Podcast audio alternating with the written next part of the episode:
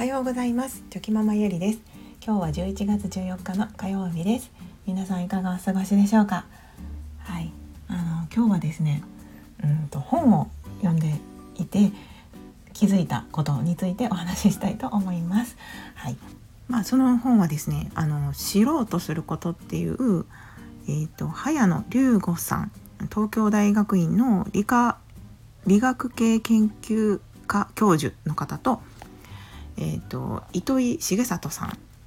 あのほぼ日刊糸井新聞と代表取締役をされている方ですね。のその方々の、まあ、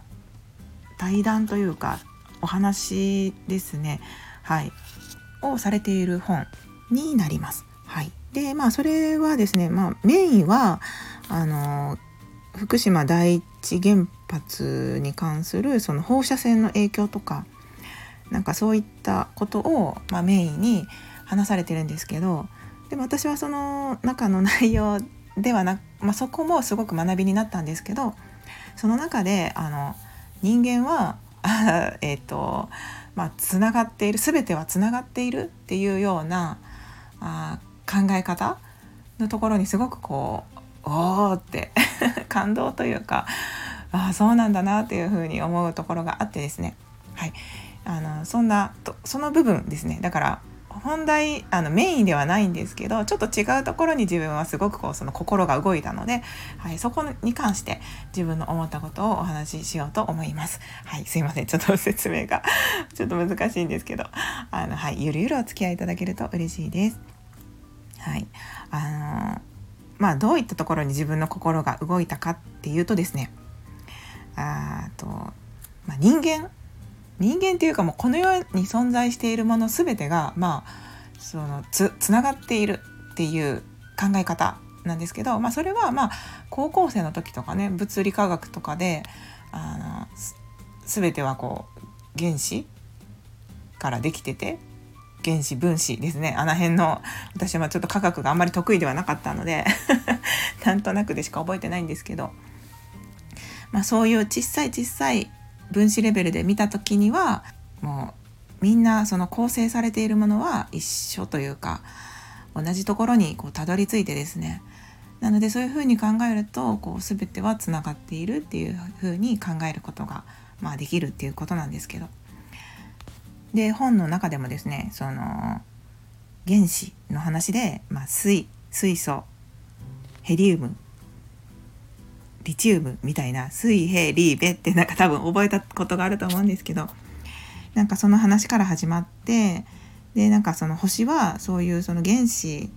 からできていて、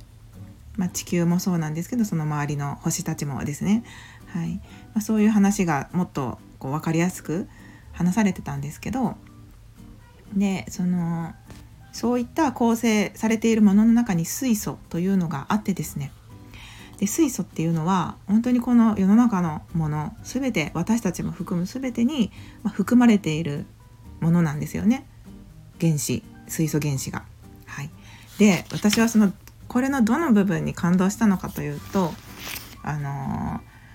この水素原子の年齢っていうのがあってですね、まあ、生まれた時ですよねそれが年齢で言うと138億歳らしいんですよね。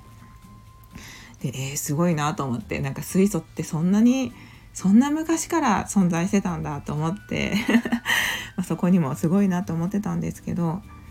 つまりその水素の年齢は宇宙の年齢と宇宙が誕生した時ですよね。とほぼ同じみたいなんですよね。でそれもすごいすごいなって、まあ、漠然とすごいなと思うんですけれども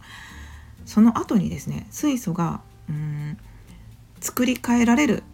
ことっていうのはなくてですねつまり、えっと、水素っていうのはこういろんなものにこう含まれてるんですけどなんかその新しく生まれ変わった水素ではなくてですね同じ水素がこうくっついたり離れたりしながらですねつまりリサイクルされながらいろんなものにリサイクルされながら今もなおその水素が引き継がれているっていうことなんですよね。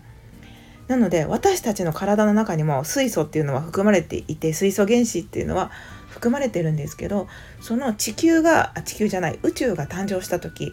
えー、水素が誕生した時からですね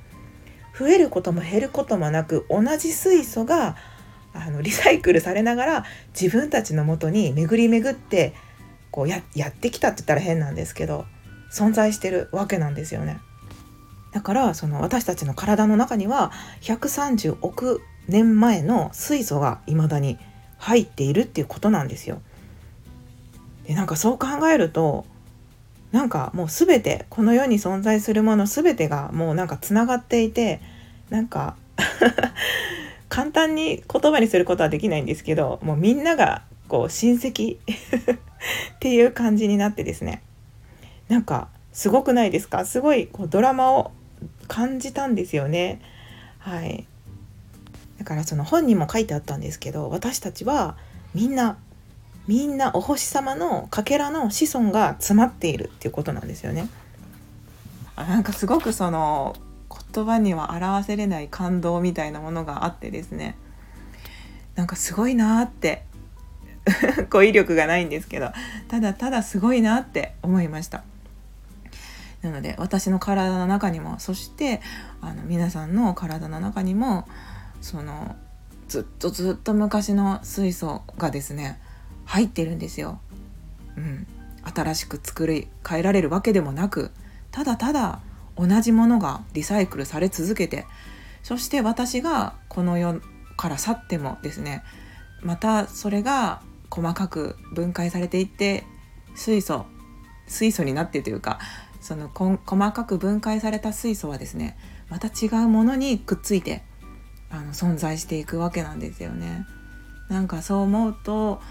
なんかすごくその生命の不思議というか不思議だけどすごく心がこう熱くなってうんなんか生きてるってすごいことだなっていうふうに改めてそういった角度から考えてもですね思いました。でまあちょっとこれは本当にそのスピリチュアルなところでも言われていることだと思うんですけどあやっぱりこう目に見えないもので何て言うか波動とか波動とか言いますよね。気とか。なんかそういうものもその分子とか原子とかそういうレベルで見ていくとやっぱりこうただ私たちの目には見えないだけでですね、うん、きっと存在してるんだろうなって思います。だってその空気とかっていろんな原子とか分子っていうんですかねがきっと見えてないだけでありますよね。はいあるんですよ。だけどそれが私たちにはただ見えないだけで見えるとしたらやっぱりなんかそういう力っていうのは存在するっていうのもなんとなくなんとなくでも感じることができてですねなのでなんかそのそういう目には見えない不思議な力でもそこに存在している力っていうのをなんかすごくねそこで改めて感じる、はい、きっかけになりました。もう全然その私はもう昔科学とかがすごく苦手でですね、はい、あまりこう好きではなかったんですけどでも改めてねなんかまた学びたいなとかそういう世界そういった視点から自分たちのことを考えてみるとなんかまたね違ったものが見えてきてただの勉強ではなくてその自分のその生きているこの今の、うん、今につながっているんだなって思えてですね、はい、とっても、うん、良い学び気づきになりました。はい、まあその科学が苦手だった私が話しているので多分ちょっと意味がわからなかったと思うんですけど でもあの本を通じて、はい、そういった発見が自分の中にもありましたので、はい、なんかその宇宙を感じながら、はい、みんなは世界はみんなは全てのものはつながっているんだと思いながらですね、はい、またちょっと、うん、日々をね大切に生きていこうというふうに感じたというそんなお話でした。はい、最後までお聴きくださいまして本当にありがとうございました。今日もぼちぼちやっていきましょう。ではまた明日。